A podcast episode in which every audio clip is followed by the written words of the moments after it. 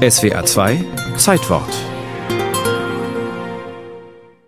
Grundlagenforschung, so wie Sie es ausdrücken, ist auch sexy. Grundlagenforschung und auch die Instrumentierung dafür ist sexy. Das sagt niemand anderer als der ehemalige Direktor des Europäischen Kernforschungszentrums Rolf Dieter Heuer.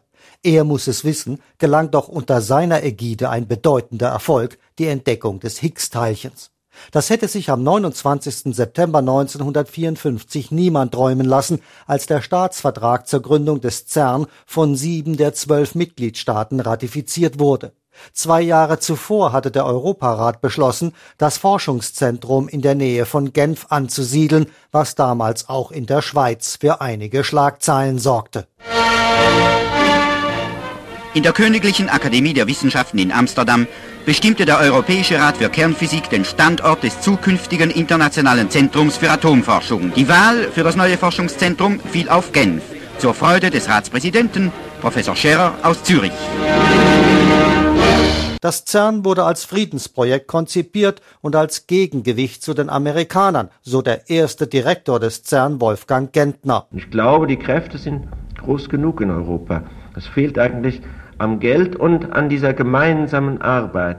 Aber das werden wir in Genf auf diesem Sektor bestimmt schaffen. Und ich glaube, dass das ganze Projekt deswegen auch einen sehr hohen ideellen Wert hat, nicht nur einen materiellen. Und es war klar, dass sich das CERN auf ein Gebiet fokussieren sollte. Das Europäische Forschungsinstitut in Genf hat sich zur Aufgabe gestellt, nur Grundlagenforschung zu betreiben. Und das bedeutete, die ganz großen Fragen zu stellen. Wo kommen wir her? Wie funktioniert die Welt? Wo gehen wir hin?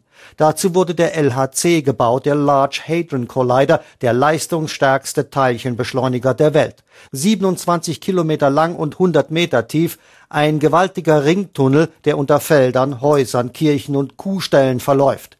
Hier werden Protonen mit nahezu Lichtgeschwindigkeit aufeinander losgejagt und kollidieren mit nie zuvor erreichter Energie.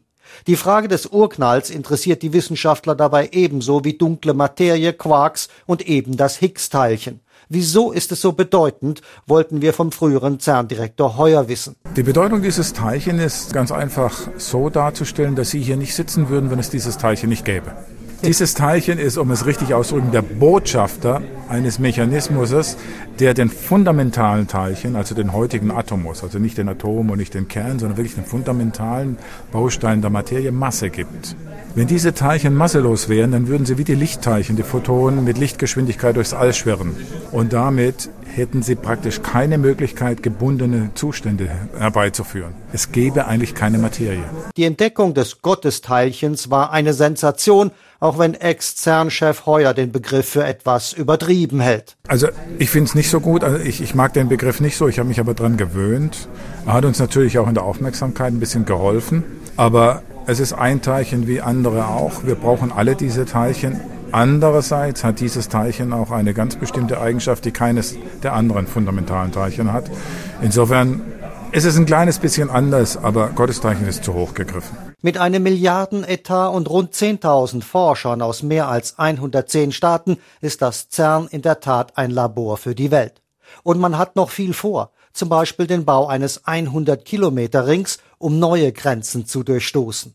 Doch selbst die teuerste Technik macht schlapp, wenn ein Marder ins CERN eindringt und mit einem Kurzschluss die unterirdische Riesenmaschine tagelang lahmlegt. Laut CERN handelte es sich um eine Stromstörung. Der Marder bezahlte sein Abenteuer mit dem Leben. Der Stromschlag war tödlich.